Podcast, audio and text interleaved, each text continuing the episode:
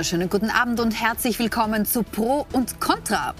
Es ist schon wieder was passiert. Am vergangenen Donnerstag rücken Ermittler in die Räumlichkeiten der Tageszeitung heute aus. Der Verdacht, Herausgeberin Eva Dichernd habe ab 2017 von der Kurz-ÖVP mehr Inserate, also im Wesentlichen mehr Steuergeld gefordert und ein Stiftungsrecht in ihrem Sinne und im Gegenzug wohlwollende Berichterstattung zugesichert. Auch tatverdächtig ist ihr Ehemann Christoph Dichand, Herausgeber der Kronenzeitung. Alle genannten bestreiten diese Vorwürfe vehement. Den Verdacht auf das Verlegerehepaar gelenkt hat Thomas Schmidt, ein ehemals hoher Beamter im Finanzministerium, der sich selbst belastet, indem er zugibt, solche Deals eingefädelt zu haben. Das kommt Ihnen bekannt vor? Zu Recht. So eine ähnliche Affäre hatten wir ja schon, auch von Thomas Schmidt angestoßen, also Inseratengeld gegen Berichterstattung. Diesen Vorwurf gibt es auch gegen die Macher der Tageszeitung Österreich. Über diese mutmaßliche Inseratenkorruption wollen wir sprechen, aber auch über die extreme Nähe zwischen Reichen und Mächtigen und der Politik. Mit der Frage, verhabet es Österreich, wer profitiert von den mächtigen Netzwerken? Diese Frage diskutieren wir heute mit der Geschäftsführerin des Online-Mediums Express, die in ihrer früheren Karriere auch Büroleiterin des genannten Thomas Schmidt war im Finanzministerium, Eva Hiblinger-Schütz. Schön, dass Sie da sind. Freut mich. Außerdem haben wir bei uns den Chefredakteur der Investigativplattform Dossier, Florian Skrabal. Dankeschön fürs Kommen. Den Chefredakteur der Gratis-Zeitung heute, Christian Nusser. Danke fürs Kommen. Und den ehemaligen Leiter der österreichischen Antikorruptionsbehörde und Mitinitiator des Antikorruptionsvolksbegehrens, Martin Kreutner. Schön, dass Sie alle da sind. Wir beginnen bei Ihnen, Herr Nusser, nachdem Sie sozusagen der Hauptbetroffene sind in dieser Runde von der Aufhängergeschichte des heutigen Abends sozusagen. Es war Ihre Zeitung, die Sie als Chefredakteur verantworten, wo es in den Geschäftsführungsräumlichkeiten diese Hausdurchsuchung gab am vergangenen Donnerstag, unter anderem auf Basis von ausgewerteten Chats. Einen will ich gleich einblenden, wo Thomas Schmidt schreibt an Sebastian Kurz, den damaligen ÖVP-Chef im Jahr 2017, hatte ein sehr langes und gutes Gespräch mit Eva Dechern, das ist ihre Chefin, und in der Folge mit Helmut Fellner, das ist der Chefredakteur von Österreich. Hier ist wirklich etwas gelungen. Beide stehen voll hinter dir. In dieser Form gab es, gab es das bei einem ÖVP-Kandidaten sicherlich noch nie. Also hier klingt es so, als habe Ihre äh, Chefin dem damaligen ÖVP-Shootingstar ihre volle Unterstützung in Sachen Berichterstattung zugesichert. Was sagen Sie dazu? Also zunächst einmal, dass der Helmut Fellner nicht äh, Chefredakteur ist, sondern äh, Geschäftsführung bei Österreich hat. Ähm, wichtig war die Korrektur, dass es nicht in der Redaktion stattgefunden hat. Die Hausdurchsuchung, die Redaktion war, war damit nicht befasst. Ähm, heute hat äh, mehrere Stockwerke im Haus. Es wurden in drei Stockwerken des Gebäudes äh, auch nicht an einem Tag, sondern insgesamt drei Tage lang Hausdurchsuchungen durchgeführt, weil die Datenmenge, die sichergestellt wurde, so groß war. Ähm, worauf sich die Chats beziehen, kann ich naturgemäß nicht äh, beurteilen, da ich bei den Chats ja nicht dabei war. Äh, ich habe vieles äh, in diesen Unterlagen, die äh, teilweise diese 104-seitige Anordnung zur Hausdurchsuchung bzw. Erläuterungsband war, der über 1080 Seiten hat, äh, selber erst erfahren. Es ist ja nicht äh, mein Job, ähm, sich mit Inseraten zu beschäftigen. Also kann ich in Wirklichkeit zu den Chats bzw. zu den Aussagen vom Herrn Schmidt ganz schwer was sagen. Mhm. Also Sie glauben oder Ihren Aussagen zufolge hat die Politik vielleicht gemeint, sie könnte Millionen ausgeben für Boulevardmedien wie heute, aber hat im Gegenzug nichts bekommen, weil Sie sagen als Chefredakteur, bei mir ist es nicht angekommen, diese Interventionen oder diese Wünsche. Naja, ich, ich meine, ich, äh, ich bin ja nicht, oder das, mein Verlag ist nicht der einzig Betroffene. Ich könnte ja auch sagen, äh, was war die Gegenleistung von Puls 4 oder des, äh, des Hauses hier, äh, die ja auch sieben Millionen Euro aus dem Finanzministerium bekommen haben. Was war die Gegenleistung von anderen Medien, die ebenfalls sehr viel Geld bekommen haben? Also das jetzt rein zu fokussieren auf heute ist natürlich ähm, journalistisch möglich, aber wir sind nicht die Einzigen, die hier aus dem Topf bedient worden sind. Naja, also was Sie da ansprechen, kann. sind Förderungen, also Presseförderungen. Nein, Hier geht es ja konkret um Inseratengelder, deren die Fluktuationen unterworfen sind. Ja. Und äh, wir kommen auch nicht in den Chats vor, im Unterschied zu Ihrer Redaktion. Ich wollte, wollte gerade sagen, was für mich der wesentliche Teil ist, ähm, und der ist in, in all diesen Unterlagen, die ich gelesen habe, äh, kommt für mich klar raus, es gab das Gegenstück nicht. Äh, es gab keine Aufträge an die Redaktion, es gab keine Erfüllung von der Redaktion. Also wenn ich so etwas lese, dann erwarte ich mir ja zumindest, dass vorkommt, äh, wenn die Frau Dichand äh, oder Herr Schmid irgendwas sagt, da rede ich mit der Redaktion, da rede ich mit dem Ressortleiter, da rede ich mit der Chefredaktion, mit wem auch immer. Aber das kommt in den ganzen Seiten überhaupt nicht vor. Es findet sich auch in den ganzen Unterlagen kein Hinweis darauf, dass irgendeine wohlwollende Berichterstattung stattgefunden hat. Im Gegenteil, wenn man sich das genau durchliest, dann zitiert die Wirtschafts- und Korruptionsstaatsanwaltschaft auch Studien, Vergleiche zwischen Österreich und heute, wo eben explizit drinnen steht, dass wir keine positive Berichterstattung über Herrn Kurz gehabt haben. Also wo da das, äh, das Gegenstück sein soll, äh, frage ich mich nach der, nach der Lektüre. Mhm. Sie haben nämlich an, Herr Skrabal, auch diese Anordnung zur Hausdurchsuchung studiert, wo eben aufgelistet ist oder wo die Wirtschafts- und Korruptionsstaatsanwaltschaft begründet ihren Verdacht äh, gegen ähm, heute und gegen Eva Dichern und Christoph Dichern und eben auch begründet, warum diese Hausdurchsuchung als sehr, sehr krasses Ermittlungsmittel ähm, überhaupt nötig ist. Jetzt sagt ähm, Christian Nusser hier, naja, also wo ist denn bitte, wo war denn die Gegenleistung? Die wurde im Blatt ja nicht abgebildet. Was sagen Sie dazu? Also grundsätzlich muss man dazu sagen, dass äh, mit Thomas Schmidt hier eine Person ist, die aus dem inneren Kreis der ÖVP rund um Sebastian Kurz kommt und hier quasi um Grundzeugenstatus zu erlangen, äh, Aussagen trifft, ähm, um quasi neue Verdachtsmomente auch zu belegen, um die Staatsanwaltschaft, die Wirtschafts- und Korruptionsstaatsanwaltschaft bei ihren Ermittlungen zu unterstützen.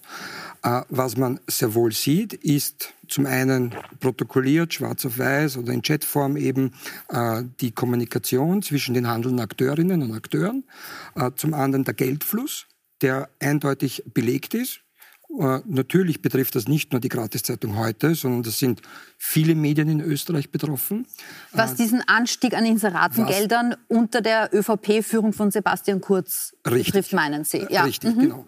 dazu muss man aber auch dazu sagen, dass hier auch in dieser Hausdurchsuchungsanordnung drinnen steht, dass der quasi das Füllhorn ausgeschüttet wurde an andere Medien, um eben auch zu verschleiern, dass bei gewissen Medien quasi die Inseratenvolumen nach oben gefahren wurden. Mhm. Äh, das heißt, um einfach den Verdacht nicht, weil man alle Beteiligten wussten ja, es gibt das Medientransparenzgesetz, es gibt eine Verpflichtung zur Offenlegung. Man hätte es quasi ein Quartal später gesehen in diesen Medientransparenzdaten, mhm. dass die Inseratenvolumina zum Beispiel in der Mediengruppe Österreich oder in heute ja. angestiegen. Also ich glaube, da müssen wir auch die Leute noch mal einen Moment mitnehmen, um die nicht komplett zu verwirren.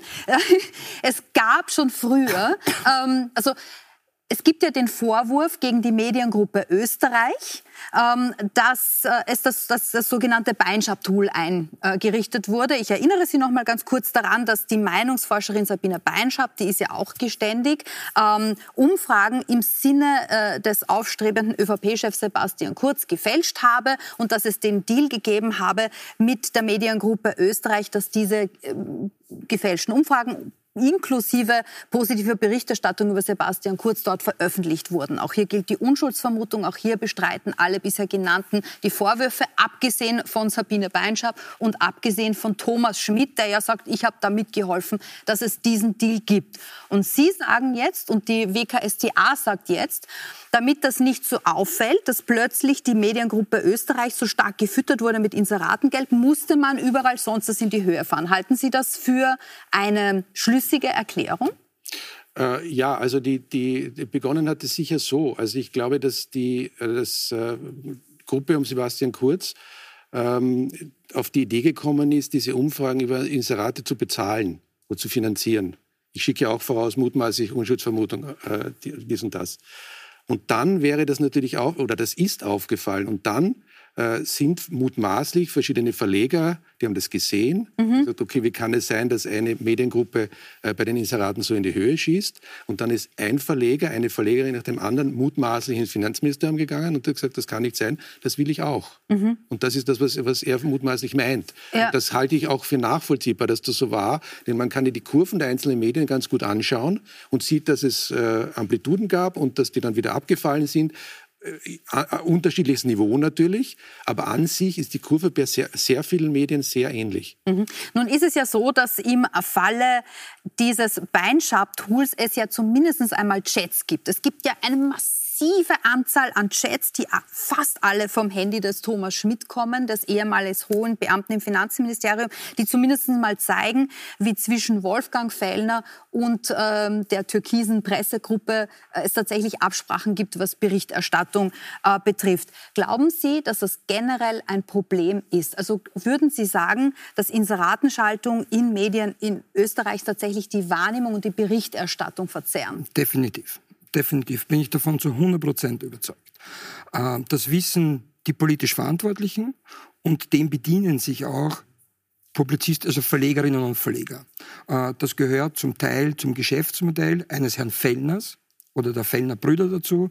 Es gehört aber auch zur Herangehensweise von Eva Dichand. Und wenn man sich die Entwicklung und die Geschichte der Gratis-Tageszeitung heute und den Erfolg angesehen, ansieht, dann ist das auf politischen Inseraten gebaut. Äh, das heißt, das ist Teil des Geschäftsmodells der Gratiszeitung heute, äh, der Mediengruppe Österreich und natürlich auch der Kronenzeitung. Mhm. Weil die Kronenzeitung, da sind wir jetzt beim Big Picture, ist genauso von einem ökonomischen Wandel betroffen, den die Medienlandschaft grundsätzlich ausgesetzt ist. Und die Kronenzeitung ist auch immer mehr abhängig auch von den Geldflüssen öffentlicher Stellen und öffentlicher Unternehmen. Mhm. Empfinden Sie das grundsätzlich als problematisch, Herr Nusser? Oder sagen Sie, na, bei uns ist die Trennlinie so klar zwischen den geschäftlichen Interessen und der Redaktion, dass es eigentlich egal ist, wie viele Inserate irgendwelche Regierenden bei uns einbuchen? Beides. Also ich glaube, dass die, ich bin nicht glücklich mit der Inseratensituation, sage ich ganz offen. Ich bin ja auch Staatsbürger und nicht nur äh, Journalist. Ähm, zum Unterschied, glaube ich, äh, zu anderen Medien, auch zur Mediengruppe Österreich. Äh, wir haben das sehr strikt getrennt. Also wir haben eine Herausgeberschaft, wir haben eine Geschäftsführung, wir haben eine Chefredaktion. Das ist bei, bei, bei Österreich in, in den früheren Zeiten, wo das passiert ist, ganz anders. Da ist Wolfgang Fellner alles in einer Person.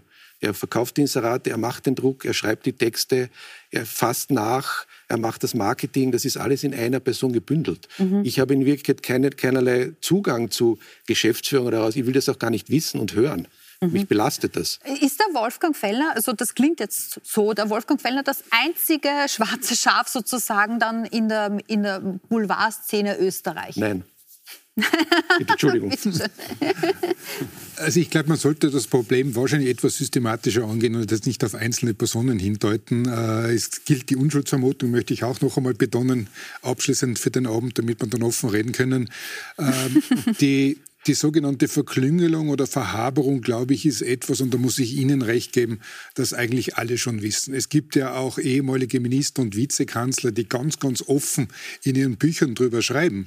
Also mhm. 2009 hat äh, Mitterlehner ein Ereignis repliziert in seinem Buch. Das Buch ist etwas später herausgegeben, wo er ganz offen schreibt darüber, wie sowas funktioniert dass ein mhm. Medieninhaber in sein Büro kommt, er war Minister wenige Wochen und dann ganz offen zu ihm sagt, und das kann jeder nachlesen, das Buch ist käuflich, äh, dass man bis jetzt neutral darüber berichtet hat und sehr geehrter Herr Minister, das wird sich ändern. Es liegt bei Ihnen. Übrigens, Inserate schauen nicht gut aus. Und es wird sich ändern. Entweder mhm. nach oben positiv oder nach unten negativ. Das ähnelt und schon sehr stark auch dem Wortlaut, den Thomas Schmidt zu Protokoll bei der Wirtschafts- und Korruptionsstaatsanwaltschaft, das Eva Dichern gesagt haben soll. Wir können auch anders, wenn jetzt dazu gesagt, die Inseraten ähm, Gelder nicht nach oben geschraubt werden. Es gibt sicher gewisse Auffälligkeiten, äh, die, die da zutreffen und das wird letztendlich die Justiz zu klären haben. Aber systemisch haben wir definitiv ein Problem. Mhm. Systemisch haben wir ein Problem. Rufen wir uns bitte in Erinnerung, dass äh, Medien ja auch eine Public Watchdog-Funktion haben, also quasi die kontrollierende vierte Kraft, vierte Gewalt im Staat sind und deswegen ja auch Privilegien haben. Mhm. Abgesehen von der Presseförderung, jetzt will ich bewusst die Inserate nicht verwenden, aber aber, Redaktionsgeheimnisse, sonstige auch, auch, auch Privilegien zu Recht in der Strafprozessordnung oder auch in anderen Gesetzesmaterien. Und mhm. dieser Verpflichtung ist natürlich auch nachzukommen. Mhm. Ist es grundsätzlich aus Ihrer Sicht, Frau Schütz, in Ordnung? Sie sind selber ähm, ja auch äh, Herausgeberin eines Mediums, wenn, äh, so wie im Fall Eva Dichand, ohne eine Gegenleistung zu versprechen, massiv Druck gemacht wird auf die Politik her mit den Inseraten. Können Sie das nachvollziehen? Ja, also ob die Eva Dichand hier massiv Politik, äh, äh, Druck auf die Politik gemacht hat und geschrieben hat, her mit den Inseraten, das könnte ich jetzt aus den Chats in keinster Form erkennen, weil was Sie hier zitieren, sind ja Chats von Thomas Schmidt über Eva Dichand. Und abgesehen von dem Chat von Eva Dichand, wir können auch anders, würde ich jetzt nicht sehen, wo die Eva Dichand massiven Druck gemacht hat auf die Politik. Dann gibt es noch diese Chats, die heute gekommen sind mit Gernot Blümel, wo sie sich aufregt darüber, dass der Herr Fellner sehr, sehr viel ähm, Förderung ähm, aus, aus der RTR-Förderung, also aus der Rundfunkförderung bekommt. Ja, das hat sie offenbar geärgert. Aber ansonsten versuche ich schon ein bisschen zu sehen, was ist denn auch da? Und wenn Sie mir jetzt sagen, zeigen Sie mir einen Chat, wo die Eva Dichern sagt, her mit den Inseraten, dann ja, würde ich gerne jetzt dazu Stellung nehmen. Aber, Chat, aber das ist halt ja, aber genau das ist das Problem, dass man eben nicht genau hinschaut und nicht mehr unterscheidet, was schreibt der Herr Schmidt und was schreibt die Frau Dichern, sondern einfach sagt, die macht das so. Und genau da ist das Problem, dass man jetzt anfängt, dieses Korruptionsthema auf eine Person aufzuhängen. Weil was war denn der Anfang eigentlich dieser ganzen Verhaberung, wie Sie das immer nennen? Ich glaube, Peter Pilz hat ja den Werner Feimann einmal als äh, Erfinder ähm, der Inseratenkorruption bezeichnet, ja, zu Recht oder zu Unrecht. Ich glaube, Ihr Medium ist, äh, Entschuldigung, Ihr Medium ist gegründet worden 2012, weil der Untersuchungsausschuss zur Inseratenkorruption ja damals abgedreht worden ist von ÖVP und SPÖ. Das war, glaube ich, auch der Anlassfall. Ja, sehr, mhm. sehr bemerkenswert und auch sehr, sehr lobenswert. Ähm, aber das ist ja ein Thema, das es schon ganz, ganz lange gibt. Mhm.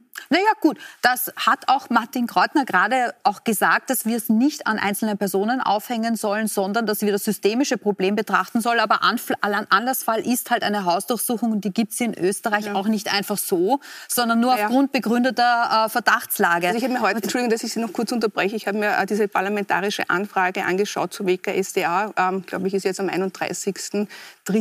Ähm, veröffentlicht worden, von der Frau Justizministerin beantwortet. Die WKSDA hat seit 2013 11.000 Hausdurchsuchungen durchgeführt. Seit 2013, 2013 11.000 seit ihrer, ja. seit ihrer Entstehung 11.000 Hausdurchsuchungen. 670 äh, Leute sind, Menschen sind verurteilt worden, 375 sind freigesprochen worden. Also eine Hausdurchsuchung dürfte da doch relativ schnell gehen. Ne?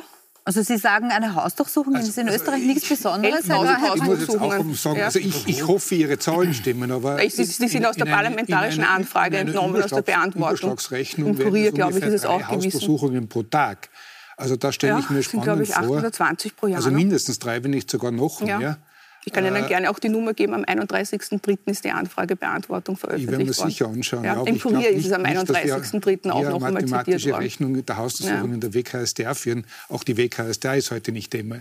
Es geht um die Pressefreiheit, um die Medienfreiheit. Und Schon, um aber wenn Sie sagen, eine Hausdurchsuchung ist das äußerste Mittel, also Sie brauchen dafür, wenn man diese Hausdurchsuchungsanordnung liest, dann bleibt der WKStA überhaupt nichts anderes übrig, als quasi äh, die Geschäftsräume des AHVV-Verlags, dem Verlag hinter heute quasi zu durchsuchen. Alles andere wäre, äh, wäre ja äh, quasi eigentlich Amtsmissbrauch, Amtsmissbrauch von Seiten der unterlassen, richtig. Ja.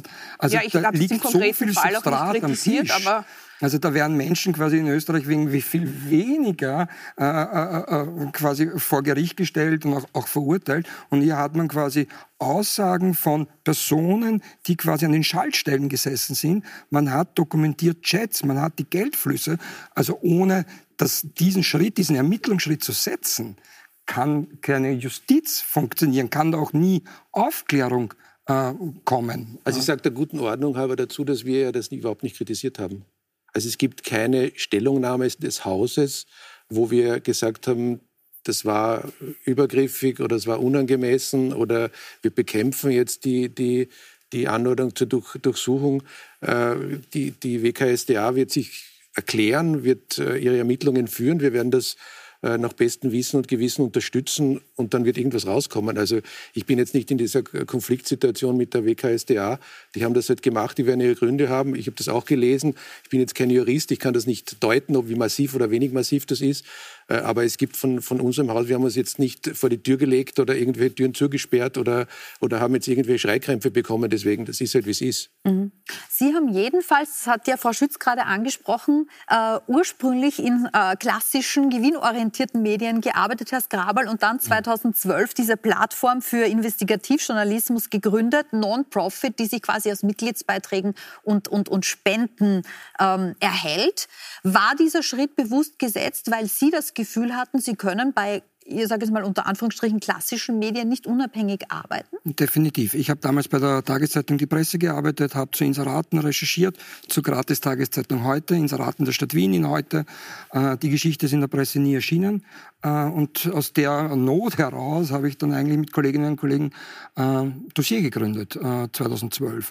Und auch quasi, weil es damals auch schon ein politisches Thema war, dass zumindest dessen politische Konsequenz eigentlich nicht aufgearbeitet wurde, weil diese Untersuchungsausschuss abgedreht wurde von den Regierungsparteien. Mhm. Ähm, und weil Sie das ansprechen, Herr Nusser, und ich auch gelesen habe, quasi, was Ihre Redaktion getwittert hat und veröffentlicht hat, quasi, dass seit 19 Jahren diese Mauer zwischen zwischen Redaktion und Geschäftsführung hält, da sind wir damals in der Recherche auf Arbeitsverträge, die Journalistinnen von heute hatten, ab 2004 bis nach 2012 gestoßen und die hatten in ihrem, in ihrem Arbeitsvertrag den Passus drinnen, ich lese kurz vor, dem Arbeitnehmer ist bei der Verrichtung seiner Tätigkeit bewusst, dass der Arbeitgeber Herausgeber einer Gratiszeitung ist. Darauf ist bei der redaktionellen Gestaltung tunlichst Rücksicht zu nehmen.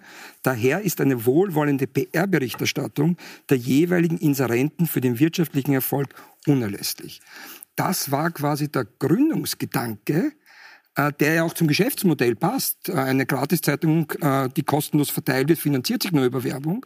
Und das war quasi, Frau Dichern hat das damals als Gründungsfauxpas bezeichnet. Aber das war quasi in den Arbeitsverträgen der Journalistinnen drinnen. Man darf nur wohlwollend über an seinen Kundinnen und Kunden berichten. Mhm. Und das war zehn Jahre lang oder fast zehn Jahre lang Teil der Arbeitsverträge. Es also, haben, ja. Darf ich nur kurz, kurz darauf replizieren, weil ich glaube nicht, dass ich getitelt habe, dass 19 Jahre eine Mauer war. also mag sein, also ich, ich, verantworte die Redaktion seit 2012. Äh, Sie können mir glauben, äh, das ist kein einfacher Job, diese Mauer zu erhalten, zu errichten, aufzubauen. Äh, natürlich hat es in den Anfangsjahren wird es in den Anfangsjahren Verfehlungen gegeben haben. Natürlich hat's, hat's, hat vieles nicht gepasst und gestimmt. Äh, aber ich bin ja jetzt äh, auch nicht ins Amt gekommen, um zurückzuschauen, sondern um genau diese Dinge aufzubauen. Äh, und ich, ich, ich glaube, es ist uns ganz gut gelungen. Jetzt können wir natürlich diese Arbeitsverträge uns anschauen. Wir hatten diese Diskussion schon, äh, schon ein paar Mal. Äh, ich kenne so einen Vertrag nicht, habe ich damals auch gesagt. Äh, wenn, er, wenn er so existiert hat oder existiert, ich zweifle nicht an, an, an Ihren Aussagen, äh, dann ist das sicher falsch. Also da braucht man nicht drüber diskutieren. Aber was für mich wichtig ist, die Zeit, die ich verantworte, und das sind jetzt fast elf Jahre, da hat das sehr gut funktioniert. Da würde ich gerne die Nachfrage stellen, weil ja beide Ihrer Vorgänger in der Chefredaktion bei heute sagen, also ich habe das anders erlebt als der Herr Nusser, bei mir ist schon interveniert worden, mhm. auch seitens äh, Herausgeberschaft, auch seitens Eva Dichand. Ähm, Sie haben 2012, Sie haben es äh, gerade selber gesagt, übernommen. Hatten Sie da die Erfahrung, Sie müssen gegen diese Kultur anarbeiten und sagen, bis jetzt ab sofort ist es Schluss mit Rücksichtnahme auf Inseratenkunden äh, und ab sofort wird auch nicht mehr hineinregiert aus, von Seiten heraus. Also ich kann mich nicht erinnern, dass ich das artikulieren musste. Also das, das ist mir nicht bewusst, also zumindest kann ich mich daran erinnern. Äh, ich bin auch, auch nicht geholt worden, um jetzt als Saubermann dort aufzutreten, um, um diese Dinge zu beenden. Äh, aber ich bin halt einfach so, wie ich bin. Also jemand, der mit mir äh, zu tun hat, weiß, dass ich ein grundfreundlicher Mensch bin, aber nicht bei allen Dingen. Also wenn ich so, so mit solchen Dingen konfrontiert werde, dann werde ich sehr unwirsch. Äh, und auch, und auch ziemlich schnappig. Äh, das probiert man einmal und das geht dann nicht mehr. Mhm. Und ich glaube, das spricht sich schon herum. Mhm. Herr Nusser, ich, ich kaufe Ihnen diese Rolle durchaus gerne ab ad personam. Aber glaube ich, müsste man nicht wirklich darüber diskutieren, ob es gesellschaftlich gewünscht ist, dass Medien in ihrer Watchdog-Funktion, in ihrer Rolle als kontrollierendes Organ letztendlich über Inserate gekauft werden können, bei aller Unschuldsvermutung. Das ist doch das zentrale Problem. Nicht jetzt, ob Sie beim Arbeitsvertrag einmal interveniert haben oder nicht, sondern das ist das Zentrale, was wir jetzt diskutieren. ja, es, es, gibt ja jetzt, scheint ja so eine Art Damm gebrochen, ne? also wo je, plötzlich jeder berichtet, okay, ich habe das auch erlebt, auch bei mir ist Druck aufgebaut worden, auch seitens der Politik. Da melden sich zum Beispiel äh, der ehemalige SPÖ-Chef Christian Kern, meldet sich zu Wort in der Tiroler Tageszeitung und sagt, die 2017er Wahl wurde manipuliert ohne Ende. Da reden wir auch von jener Phase, äh, wo Inseratengelder plötzlich hinaufgeschraubt wurden seitens vor allem äh, ÖVP geführtem äh, Finanzministerium. Er habe im Wahlkampf gespürt, wie gegen ihn medialer Druck aufgebaut wurde. Es sei auf seinem Rücken regelrecht eine Kampagne geführt worden. Allen voran waren dabei Österreich und die Kronenzeitung. Und Sie haben selber Schön, dass Sie das bis zum Ende lesen. Ich habe jetzt erwartet, dass Sie den letzten Satz auslassen, weil wir kommen da auch da nicht vor. Weil das, das, das ist ja das Kern ja sehr bewusst bewusst gesagt, weil wir diese Kampagne, die da, ja so als so empfunden hat, damals eben genau nicht mitgemacht haben. Nicht die Prinzessinnen-Affäre, nicht die Silberstein-Affäre, weil ich für mich einen Geruch gehabt hat, dass eine Kampagne dahinter steckt. Mhm. Das mache ich da nicht mit. Deswegen hat das extra so gesagt. Würden Sie, Frau Schütz, sagen, sind diese beiden Ex-Politiker, sind die da wehleidig oder ist es durchaus so, dass wir aufgrund der Lage, aufgrund des Verhältnisses, das Boulevardmedien mit der Politik haben, dass es so ist, dass sogar Wahlen manipulierbar werden, dass die öffentliche Meinung manipuliert wird? Also ich glaube, muss sich mal ein bisschen die Inseratenausgaben auch anschauen unter Christian Kern. Das waren nämlich auch 1,8 Millionen Euro äh, pro Monat. Unter Sebastian Kurz waren es dann 2,1 Millionen und unter, äh, Werner Fey waren es 1,2 Millionen. Also man kann jetzt nicht sagen, dass der Werner Werner Feimann hat damit begonnen. Man kann nicht sagen, dass Christian Kern hier deutlich weniger an Inseraten geschalten hätte als dann der Sebastian Kurz ähm, kurz drauf. Es ist dann in den Corona-Zeiten bis auf 4 Millionen Euro ähm, pro Monat an Inseraten angewachsen.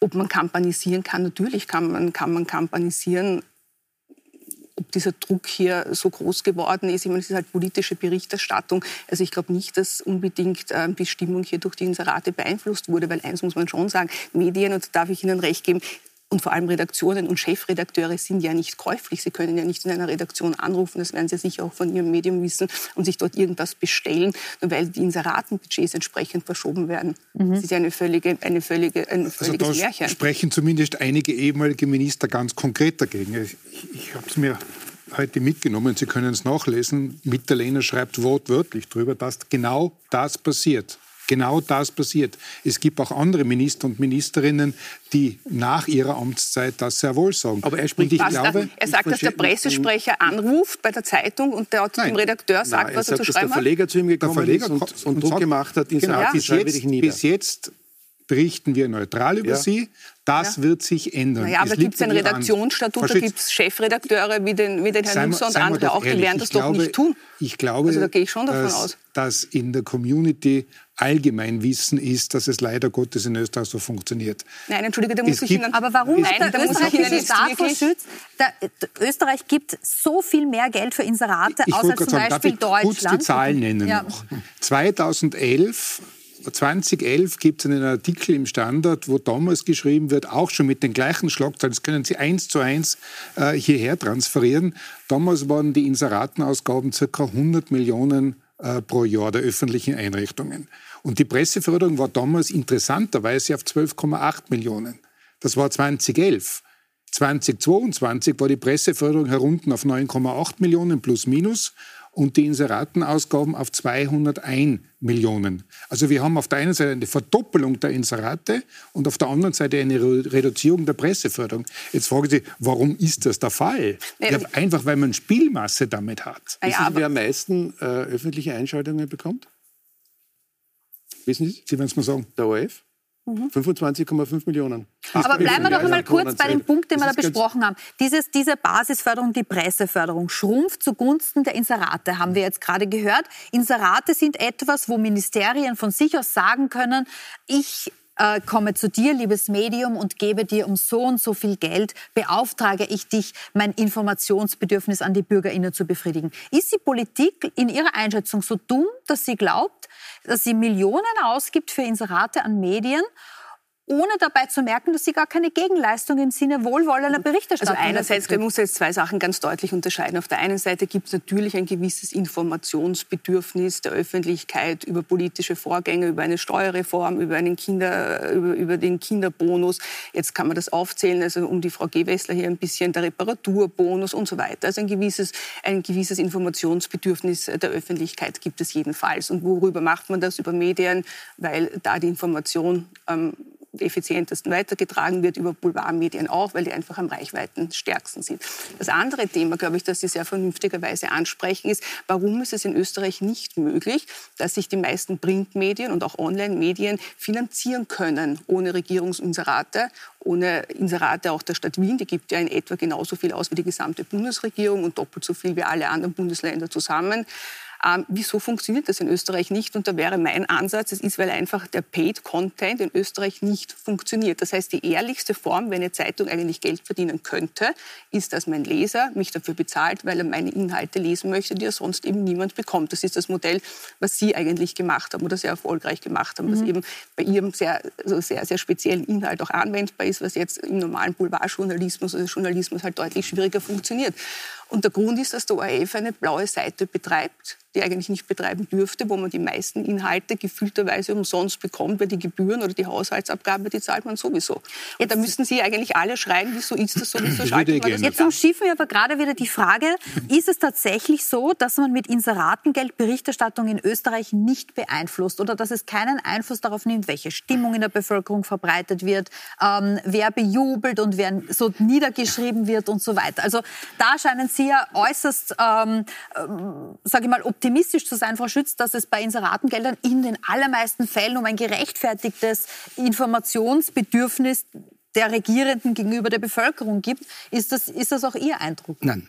Äh, definitiv nicht. Im europaweiten Vergleich, im Vergleich mit Deutschland nicht, aber auch quasi nach Österreich, nach innen gerichtet. Ein Inserat ist wie ein Geldschein und Politikerinnen haben gesehen, schon damals unter Kanzler Werner Feimann, dass man sich quasi über Inserate positive, wohlwollende Berichterstattung kaufen kann. Da gibt es sogar wissenschaftliche Studien dazu, dass im Nationalratswahlkampf 2008 die Tonalität der Berichterstattung übrigens in heute und in der Tageszeitung Österreich an die Inseratenvolumina gekoppelt war. Das heißt, je mehr geschalten wurde, umso besser wurde über die Spitzenkandidaten von damals berichtet. Mhm. Das ist wissenschaftlich belegt damals, 2008. Das hat natürlich auch die Gruppe rund um Sebastian Kurz gesehen und erkannt. Und das ist tatsächlich so, man verkauft ein Inserat und koppelt daran redaktionellen Inhalt. Das mhm. schmeichelnde Interview, äh, den schmeichelnden Bericht äh, und das Kommunikationsbedürfnis, weil Sie gerade den Kinderbonus angesprochen haben zum Beispiel, das ist ohnehin, das sind oft auch Werbekampagnen, die automatisch den Bürgerinnen und Bürgern quasi äh, aufs Konto überwiesen werden. Beim mhm. Kinderbonus ist es tatsächlich so, ja. da musste man nichts tun. Da gab es eigentlich kein Informationsbedürfnis, außer zu sagen, schaut, wie toll unsere politische Leistung ist. Mhm. Und das bezahlen wir mit dem Steuergeld aus einem Ministerium. Und das Steuergeld äh, ist wirklich üppig ausgegeben worden. Die Frage ist, was machen wir jetzt mit diesem Befund? Was machen wir jetzt mit diesem Kenntnisstand? Das besprechen wir nach einer kurzen Pause. Bleiben Sie uns gewogen.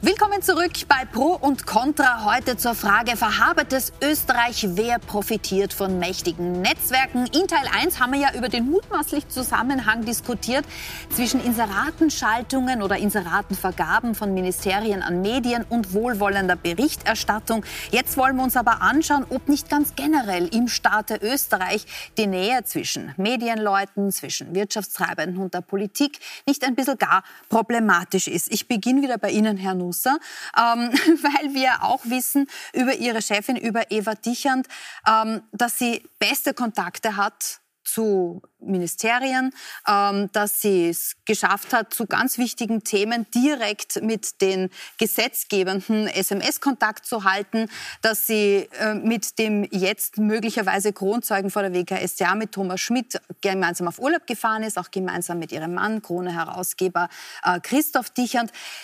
Abgesehen davon, dass Sie ja sagen, Für mich ist sie als Chefin unproblematisch, weil sie bei mir nie Berichterstattung bestellt hat. Finden Sie diese Nähe zum Mächtigen von Seiten Medienbetreibenden problematisch? Das ist eine Fangfrage. Äh, also ich finde mich in der Rolle der Eva Dichand, des Eva Dichand Pressesprechers wieder in dieser Runde. Also mir ist der, der, der, Lebensstil und, und mit wem die Frau Dichand oder wer anderer Umgang pflegt, äh, egal, solange es mich nicht tangiert. Also in, der, in meiner Tätigkeit, in meinem Hauptjob äh, spielt das für mich keine Rolle. Ähm, ich würde das, ich, es ist nicht mein Leben, es ist ihr Leben. Äh, sie führt es so, wie sie mag. Äh, und solange sie sich darin wohlfühlt und die anderen sich mit ihr wohlfühlen, Wer bin ich, das zu kritisieren? Mhm. Jetzt wissen wir ja zum Beispiel aus den Auswertungen äh, der Chats äh, von Thomas Schmidt, dass es 2017 geplant war, das äh, Stiftungsrecht in Österreich zu novellieren, es für Stifter, mehr Auflagen für Stifter zu bringen, mehr Transparenzregeln. Das hat, das wollte Eva Dichern ganz offensichtlich verhindern. Und sie hat an Thomas Schmidt deswegen geschrieben und er hat sich bei ihr gemeldet und gesagt 2017, liebe Eva, wir geben morgen unsere negative Stellungnahme zum Stiftungsgesetz des Bundesministeriums für Finanzen ab. Und sie hat zurückgeschrieben, danke für die Info, hoffe sehr negativ. Ist es in Ordnung, Frau Schütz, wenn jemand ähm, in der Position ist, sehr engen Kontakt hat zum mächtigsten, in dem Fall mächtigsten Beamten des Finanzministeriums, wenn es Personen in Österreich gibt, die solche konkreten Bestellungen zu Gesetzesvorhaben abgeben können bei Ministerien? Also erstens mal ist das Stiftungsrecht, wird das nicht novelliert vom BMF, also nicht vom Finanzministerium, sondern vom Justizministerium. Und das BMF hat damals eine Stellungnahme, so wie auch alle anderen Ministerien und alle anderen Das habe ich ja gerade vorgelesen. Ja. Also das BMF macht das Stiftungsgesetz nicht ist es legitim, als Stifter oder auch als, als Interessensvertreter einer ganzen Gruppe von Stiftungen da ähm, eine Stellungnahme einzufordern, abzugeben? Ah, natürlich, also vielleicht nicht in der Form, dass man das direkt dem Herrn Schmidt schreibt, aber dass man prinzipiell als Stifter ähm, die Interessen der Stifter und auch der in den Unternehmen befindlichen Stiftungen wahrnimmt. Natürlich ist das legitim, weil damals diese Reform des Stiftungsrechts auch eine Aushöhlung des Stiftungsrechts war, die man von Stifterseite und vor allem von sehr vielen Stiftern, die ihre Unternehmen in Stiftungen eingebracht haben, einfach als Standortnachteil gesehen hat. Also so, so weit zur Sachebene. Dass sie das jetzt direkt dem Thomas Schmidt schreibt, das ist vielleicht nicht sehr elegant. Normalerweise würde man das in einer Stellungnahme zum Gesetzestext verfassen und da kann ja jeder eine Stellungnahme abgeben. Das wäre sicher eleganter gewesen, wenn sich die kennen, dass sie ihm das auch noch einmal mitteilt. Ja, scheint nicht, wahrscheinlich ist bedenklich eher. Ja. Also ich, ich finde das Wort Eleganz jetzt schon sehr, sehr euphemistisch. Also wir haben als Demokratie politisch zumindest zwei oder drei Probleme. Es gibt für derartige Gesetzesvorhaben Verfahrensregeln, wie es auch für Steuerrecht Verfahrensregeln gibt, für den Strafprozess etc. etc. Und überall dort, wo der kleine Bürger quasi das nicht machen kann, aber die Großen sich richten, indem sie eben die Privatnummer haben vom Generalsekretär äh, im, in den Ministerien etc. etc. Dort wird es demokratiepolitisch mehr als problematisch. Aber es kann ja jeder ist ja auch nicht, Ja, aber es ist ja nicht erfolgt, die Stellungnahme über die Parlaments-Homepage, wo es eben jeder inzwischen machen kann. Damals war es noch nicht möglich. Damals konnten es nur offizielle Interessensverbände machen, beziehungsweise auch entsprechende Ministerien, aber nicht für jedermann und jede Frau. Jetzt inzwischen ist es für jedermann und jede Frau möglich. Aber noch einmal, da gibt es Verfahrensregeln dafür an die sich jeder zu halten hat und nicht den, den Telefon in die Hand zu nehmen. Nein, es ist sicher, das so direkt mitzuteilen, ist, ist, ist, ist sicher schwierig. Allerdings, glaube ich, ist es lebensfremd zu glauben, dass es in einem Land, noch zu einem kleinen Land wie Österreich, nicht Verflechtungen zwischen Wirtschaft, Politik und Medien gibt und dass diese Kontakte dann auch genützt werden. Aber wir reden nicht von Verflechtungen, wir reden von Korruption hier. Aber wo ist da die Korruption? Wenn ich einen Hörer in die Hand nehme und jemand dazu bestimme, auffordere, sachwidrig bzw. nicht sachgerecht zu entscheiden, um damit einen Vorteil zu haben, ist, da sind wir eindeutig in der Korruption, wenn nicht im Strafrecht. Nachdem Sie selber auch, Stifterin ist, hätte sie ja auch persönlich Seiten, einen Vorteil gebracht. Über viele Seiten ausgeführt. Das wissen wir doch überhaupt nicht, ob Sie persönlich einen Vorteil gebracht haben. Wissen Sie, was ich so ein bisschen, bisschen schwierig finde, ist diese Pauschalverdächtigungen, wo man sich nicht auf ein Detail konzentriert, wo man nicht genau, was für einen Vorteil, ich weiß es nicht, ich weiß nicht, ob Sie es wissen, wahrscheinlich auch nicht, weil wir es beide gar nicht wissen können, was für einen Vorteil hätte es der Stiftung der Dicherns gebracht, wenn dieses Gesetz so konkret gekommen oder Nachteil, wenn es gekommen wäre oder Vorteil, wenn es nicht gekommen wäre. Ich kann es nicht beurteilen. Ich weiß es nicht. Wir werden es wir werden's heute abends auch nicht lösen können, weil Nein. das hat ein Gericht zu lösen. Es aber sind aber auf, 1600, auf 1600 Seiten wird es aber ausgeführt, dass zumindest der Verdacht so stark war, ja. dass ein Richter die Unterschrift und eine Hausdurchsuchungsanordnung gesetzt hat. Und wir reden ja heute nicht darüber, was die Frau Dichand aus dem Stiftungsgesetz generieren kann, sondern wir reden, und das war ja auch die Frage, ob wir ein generelles Problem haben mit der Demokratie beziehungsweise auch mit der Verflechtungen, dass sie es manche richten können. Steuerbescheide sollen nicht auf der Autobahnraststätte aus, ausgestellt werden. Man soll nicht den Telefonhörer in die Hand nehmen können, weil ein, ein Gesetz nicht passt, sondern man soll so wie jeder Staatsbürger dazu die entsprechenden äh, Nein, Sie schon recht da an, dass der Manager Siegfried Wolf äh, gegen einen Steuerbescheid interveniert hat und dass ihm ja auch, das geht aus den Chatprotokollen hervor, tatkräftig äh, geholfen wurde. Das, und da sagen Sie aber, das wäre ja lebensfremd, warum soll er das nicht ja, das, machen? Das habe, ich, das, habe, das habe ich nicht gesagt und ich gebe Ihnen auch voll, vollkommen recht, dass das nicht in Ordnung ist. Ich habe nur gesagt, es ist lebensfremd zu glauben, dass in einem Land, wo sich sehr, das nicht sehr groß ist und wo sich Wirtschaft und Medien und Politik kennen, so etwas nicht passiert. Und das passiert eben offensichtlich immer wieder. Aber ich glaube, man muss schon ein bisschen eine Grenze ziehen, was ist Korruption und dieser permanente, sehr beliebige Begriff der Korruption, ohne zu schauen, gibt es wirklich einen Vorteil? Was ist der Vorteil? Ist der Vorteil Geld wert? Was wurde da tatsächlich kommuniziert? Ich glaube, das tut den Medien und der Politik Ich, ich muss Sie da wieder leider Gottes korrigieren, der Vorteil muss nicht Geld wert sein. Der Vorteil muss nicht Geld wert sein. Es, kann auch, es, können auch andere Vorteile sein, von, von Orden über Beförderungen, äh, über Versetzungen, wie wir es in der Causa Wolf hatten, was die Finanzamtsleiterin betrifft, bei aller Unschuldsvermutung etc. etc. Ich möchte aber noch einmal weg jetzt von, von der Einzelfall auf, auf, auf die generelle. Demokratiepolitisch, glaube ich, müssen wir die Frage uns auch alle, alle gefallen lassen, warum sind Politiker und, und Medientreibende die, zweit, äh, die zwei unbeliebtesten Berufsgruppen in, in Abfragen in Österreich. Das muss ja Gründe haben. Und dass diese momentane Diskussion diesem Bild nicht förderlich ist, ist, glaube ich, auch mehr als aufgelegt und mehr Sinn. Also ja. ich glaube, diese Frage muss schon jeder sich auch stellen, ob äh, es da nicht doch entsprechender Reformbedarf gibt. Also ich glaube nicht, das zweite, eine, Entschuldigung. ein Argument mhm. noch, wo wir eine neue Qualität erreicht haben, war 2017 und da wird es demokratiepolitisch wirklich problematisch. Es wurden in der Wahl 2017 von einer Partei die Wahlkampfkosten um fast 100 Prozent überschritten. Nämlich statt 10 Millionen 13 Millionen. Plus zusätzlich wurde ein Beinshop-Tool eingesetzt. Und jetzt erfahren wir auch noch, dass zumindest nach Verdachtslage noch Berichterstattung gekauft worden ist. Heißt, man hat sich wahrscheinlich damit eine Wahl erschwindelt bzw. doch massiv nachgeholfen. Und das, also, da, da sind wir wirklich an den Grundfesten der Demokratie. Mhm. Wenn das möglich ist, dann ist der nächste Schritt die Oligarchie. Was Herr Kreuz noch anspricht, quasi sieht man auch in den Medientransparenzdaten. Die Regierungen, nicht nur die Bundesregierung, sondern auch die Landesregierung in Wien und in Oberösterreich, schalten just dann von Regierungsseite, nicht von politischer Parteienseite, sondern von Regierungsseite mehr Inserate in Quartalen, in denen gewählt wird dort wird quasi das Füllhorn aufgemacht und dort fließt dann quasi öffentliches Geld in Form von Regierungsinseraten an Medien. Also das heißt, hier ist wieder dieser selbe Prozess in Gang gesetzt quasi, wenn es darum geht, quasi die Volksvertreterinnen und Volksvertreter zu wählen, mhm. dann wird quasi äh, in die Ministerientöpfe gegriffen. Die Frage ist, was machen wir jetzt? Jetzt wurden ja gerade im Jänner von der Regierung sagen wir mal, an kleinere Schrauben gedreht, bekannt gegeben, dass es doch was ändern, dass doch was geändert wird an Transparenzförderungen, was Medien betrifft, an Transparenzforderungen und an Medienförderung. Zum Beispiel, dass Schaltungen und Medienkooperationen schon ab dem ersten Euro öffentlich gemacht werden müssen, dass es diese Bagatelluntergrenzen immer gibt, dass man für jedes Medium Kooperationen offenlegen muss, auch wenn es kein periodisch erscheinendes ist, dass die Bundesmittel für Medienförderung aufgestockt werden, um ein bisschen diesen, diesen großen Gap zu schließen zwischen den Geldern für Medienförderung und Inseratengeldern und, und, und. Wird das, wird das was ändern, glauben Sie? Also ist das, ist das etwa, ist da an einem ein Hebel bewegt worden, der viel verändern wird aus Ihrer Sicht?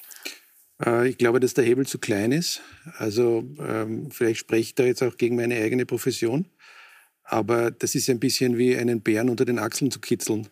Also die, die, da ist etwas entgleist. Das, wir reden ja auch hier ein bisschen um den heißen Brei herum. Also mhm. wir reden seit einer Dreiviertelstunde so ein bisschen, da ein bisschen und da ein bisschen äh, und, und da ist etwas schiefgelaufen und da hat der etwas gechattet und da hat er es ist, man muss das ganz klar sagen, es ist ein, ein, ein System wahrscheinlich des, des schnellen und leichtes Geld, leichten Geldes entstanden.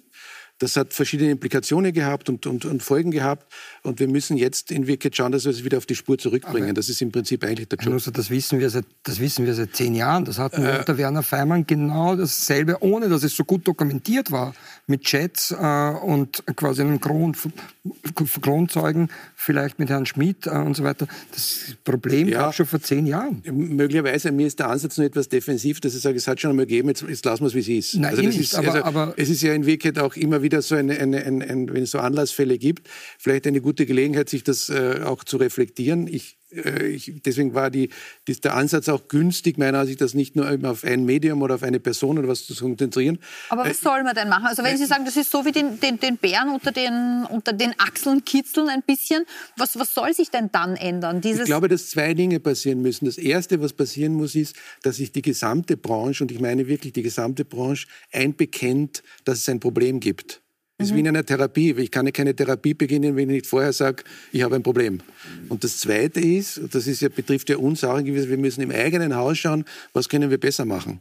Beide Dinge muss, müssen, müssen passieren, sonst wird das nie anders. Mhm. Weil, weil, jeder wird immer, wenn der andere ein Geld bekommt, kommen die Hand aufhalten. Das ist ja logisch. Ne? Weil der andere, es, es ist ja ein, auch ein Ungleichgewicht und auch vom, jemand, der wirtschaftlich denkt, muss ja so handeln. Mhm. Ich sage, der eine kann nicht bevorzugt werden, also kommt der nächste, sage ich, will auch das Geld. Kommt der dritte, sage ich, will so wie der zweite und der erste. Und so ist ein Beton mobile und wenn das nicht durchbrochen wird, wird es immer so bleiben, wie es ist. Also ich glaube, man muss das System komplett neu aufsetzen. Das einzig ehrliche, die einzig ehrliche Verdienstmöglichkeiten für Zeitungen ist einfach, dass der Leser bezahlt. Man ist bei jeder Werbung ein bisschen abhängig, in welchem Umfeld die geschalten wird. Das ist bei den Inseraten der Regierung so, das ist aber genauso bei den Inseraten von großen Firmen so. Also auch da müssen Sie ein Werbeumfeld äh, schaffen, wo sich der Kunde wohlfühlt. Wird das funktionieren? Ich unterbreche Sie da jetzt bewusst, weil auch Sie im letzten Jahr aus dem Transformationsfonds, äh, so wie viele Medien, auch wir, ähm, Geld bekommen haben. Beim, bei Express waren es über 700.000 Euro. Können Sie sagen? Inserat, das ist eine Förderung. Nein, eben. Aber Sie ja. haben ja auch öffentliche Gelder bekommen. Und wenn Sie sagen, die einzig ehrliche Methode ist, wir verdienen am Zuseher. Ja, wäre ähm, es. Ja. Aber wir sind ja genau in der gleichen Situation. Wir müssen ja auch wirtschaftlich handeln. Und solange wir am Zuseher nichts verdienen, freuen wir uns natürlich, wenn wir nach den objektiven Förderkriterien eine Förderung zugesprochen äh, bekommen. Ich werde nicht sagen, dass ich sie nicht nehme. Aber noch einmal, das einzig, der einzig ehrliche Weg wäre, so wie Sie das auch machen, am Leser zu verdienen. Und mhm. dazu mhm. muss man die blaue Seite des ORFs, ich wiederhole mich jetzt ungern, einfach massiv einschränken. Denn solange Gratis-Content in diesem Ausmaß zur Verfügung gestellt wird, wird sich kein Paid-Content in Österreich durchsetzen können. Der ORF zerstört mit der blauen Seite diesen Medienmarkt, egal ob im mhm. Print- oder im Online-Bereich. Und deswegen verstehe ich ehrlich gesagt nicht, warum diese Branche nicht viel, viel lauter schreit und sagt, ORF macht Rundfunk, macht Fernsehen, macht Radio, aber betreibt bitte keine Zeitung umsonst, weil er Nachdem die Medienlandschaft. Das ist eine Geschichte. Die zweite Geschichte ist, dass die äh, Mediensprecherin der Grünen auch sagt, man müsse generell Ausschlussgründe bei Förderungen verschärfen in Bezug auf ihr Medium, das sie herausgeben. Sie sagt äh, konkret äh, auf Twitter am 16. November 2022, im Express werden Juden mit Hakennasen und als Ratten dargestellt. An anderer Stelle beruft man sich auf einen Holocaustleugner. Darum verschärfen wir die Ausschlussgründe in der Förderung. Wer zu Hass aufstachelt, Mitglied darf keine ja. Förderung erhalten. Das sagst du jedes, jedes Monat circa einmal im Standard in verschiedenen Ausprägungen. Ich glaube, das letzte Mal war es letzte Woche. Also die Grünen haben halt ein bisschen diese Idee, dass sie das, was ihnen nicht passt oder nicht in ihr Weltbild ähm, passt, auch gerne nicht fördern wollen. Aber Förderungen sind halt an Formalkriterien gebunden und nicht, ob der Frau Bliminger jetzt der Inhalt des Expresses gefällt oder nicht. Aber gleichzeitig geht es ja hier auch um Steuergeld und äh, eine Förderung sollte quasi auch einer gewissen Qualität an Journalismus. Ja, aber wenn Sie, glaube ich, den Inhalt prüfen lassen von Medien und das den, den, Politikern, die die Förderung vergeben, den Inhalt, ich kann da noch gerne Stellung nehmen zu der Karikatur, aber ich glaube, das ist jetzt gar nicht notwendig, den Inhalt prüfen lassen, eine Inhaltskontrolle der Medien vornehmen, dann, glaube ich, sind wir wirklich in einem demokratiegefährdenden System, was die Medienvielfalt anbelangt. Gibt es Ihrer Meinung nach ein System, wo man sagt, hier kann man objektive Qualitätskriterien aufstellen, wie sich ein, ein Medium zu verhalten hat, damit es förderungswürdig ist? Also äh, eine, eine wesentliche Sache ist quasi die, äh, die, und quasi die Verpflichtung, dem Presserat beizutreten. Und hier die Grünen in Wirklichkeit aber wieder selbst abgeschafft. Also sie haben es zuerst gefordert vor vier Jahren, die, dass die Mitgliedschaft beim Presserat entscheidend ist für die Förderung. Dann haben sie jetzt gesagt, das ist ein privater Verein, das kann man nicht als Grundlage nehmen. Also diese Kriterien. Die Regierung, nein, die Grünen. Die Grünen. Die Grünen. Also diese, das, das, ich wollte Sie nicht unterbrechen, Entschuldigung. Ja. Na, also das, das wäre eine Möglichkeit. Es wäre quasi auch äh, für, für mich quasi, wenn öffentliches Geld vergeben wird und man kommt dann im Jahr darauf drauf, dass Medien, die gefördert worden sind, quasi das Gesetz mit Füßen treten, das Gesetz übertreten haben und quasi medienrechtlich oder anders äh, verurteilt worden sind, dass man Förderung auch wieder zurückfordert, äh, wenn hier gewisse Kriterien, nämlich das Gesetz, nicht eingehalten. Da gebe ich Ihnen, da gebe ich Ihnen hundertprozentig und vollkommen recht. Was man, glaube ich, nicht machen soll, ist, dass man es an inhaltliche Kriterien, ähm, an, an, inhaltlichen Kriterien festmacht, die so formuliert sind, dass es eine, ein Werteurteil ist. Weil mhm. wer spricht dieses Werteurteil? Der politische Beirat, parteipolitisch besetzt oder Sie oder ich. Also ich bin, wir sind vielleicht in gewisser Weise übereinstimmend, haben aber sicher auch verschiedene Werte. Was mhm. Sie gut finden, finde ich nicht gut oder umgekehrt. Also da, ich glaube, da muss man schon sehr aufpassen, dass man keine Inhaltskontrolle Rolle der Medien macht und da würde ich sehr davon Aber da geht es ja eigentlich um journalistische Handwerk. Also da geht es quasi, kann ich belegen, was ich behaupte, habe ich Quellen, wie viele äh, Gesprächspersonen, also das kann ich schon. Dafür gibt es für diese journalistische Qualität, für dieses Handwerk gibt es Kriterien, die eigentlich quasi über Österreichs Grenzen in allen journalistischen Branchen Europas quasi hm, eigentlich anerkannt sind. Mhm. Also das kann man schon festmachen. Mach, mach mal Nägel mit Köpfe. Ich glaube, dass wir zumindest drei Kriterien schon definiert haben, nämlich Nummer eins Pluralismus unter Qualitätskriterien. Da bin ich bei Ihnen. Also ich hätte auch große Bedenken, wenn man also inhaltliche nicht qualitative, aber inhaltliche Werturteile vornimmt und Förderungen davon abhängig macht. Solange Qualitätskriterien erfüllt sind, muss Pluralismus möglich sein. Nummer eins. Nummer zwei, ich bin Ihnen sehr dankbar, Herr Nuss, weil ich auch völlig davon überzeugt bin, und das geht mir in den letzten Monaten eigentlich oder ein, inzwischen schon ein, zwei Jahren doch zum Großteil ab. Ich glaube nicht, dass eine Problemlösung langfristig möglich ist, wenn nicht die Branche oder die Branchen sich dessen auch bewusst sind und diesen Selbstreinigungsprozess, wie Sie es formuliert haben, glaube ich, äh, auch angehen ganz konkret. Es wird nicht funktionieren. Mhm. Und drittens, und das ist vielleicht auch ein konkreter Nagel, äh, wir werden wahrscheinlich nächstes Jahr spätestens wieder, wieder eine Wahl haben mit Koalitionsverhandlungen. Also ich könnte mir schon vorstellen, dass das Teil eines Koalitionspaktes dann sein könnte, zu sagen, ist es wirklich notwendig, 210 oder 201 Millionen pro Jahr an Steuergeldern für Inserate auszugeben. Warum macht man nicht die Presseförderung massiv höher unter Qualitätskriterien? mit Presserat, mit allem, was dazugehört, mhm. etc., etc. und schraubt dafür die Inserate runter nur zwei, auf die 10 Millionen. Aber nur kurz ein Einwand. Äh, nur, man unterscheidet immer bei Inseraten und, und, und Förderungen. Auch Förderungen sind ja öffentliches Geld. Das heißt in Wirklichkeit, die Kriterien sind von der jeweiligen politischen Führung abhängig. Das kann, kann Gut, aber da ja, sagen wir, wir kriegen dann nächstes Jahr eine, eine, eine türkis-blaue Regierung, dann ist vielleicht das Förderungskriterium, dass jeder Liederbücher auflegen will. Oh mein Gott. Ähm, an dieser Stelle muss ich leider unterbrechen, aber natürlich, ich glaube, wir sind uns einig, dass man äh, dreistellige Millionenbeträge ausgibt, unter anderem für Inserate, die keiner braucht. Ähm, das kann nicht in unserem Interesse sein. Äh, jedenfalls werden wir morgen auch Justizministerin Alma Sadic zu ihren Lösungsvorschlägen befragen und zwar ab 21.15 Uhr auf Puls 24 bei Milborn. Ähm, ich hoffe, Sie schauen auch sich das an und wünsche Ihnen einen schönen guten Abend.